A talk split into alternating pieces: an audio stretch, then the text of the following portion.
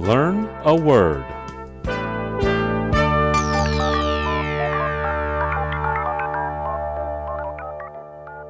今天我们要学的词是 Eviscerate. Eviscerate is spelled E V I S C E R A T E. Eviscerate. eviscerate 的原意是切除内脏，引申出来是抽取精华、掏空的。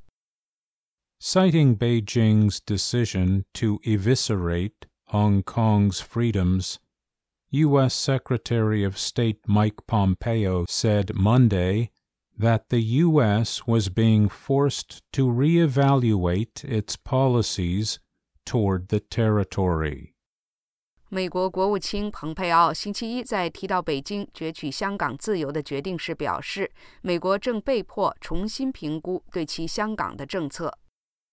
Critics who are opposed to the whole concept of legislation targeted at hate crimes and hate speech argue that these laws eviscerate any concept of freedom of speech.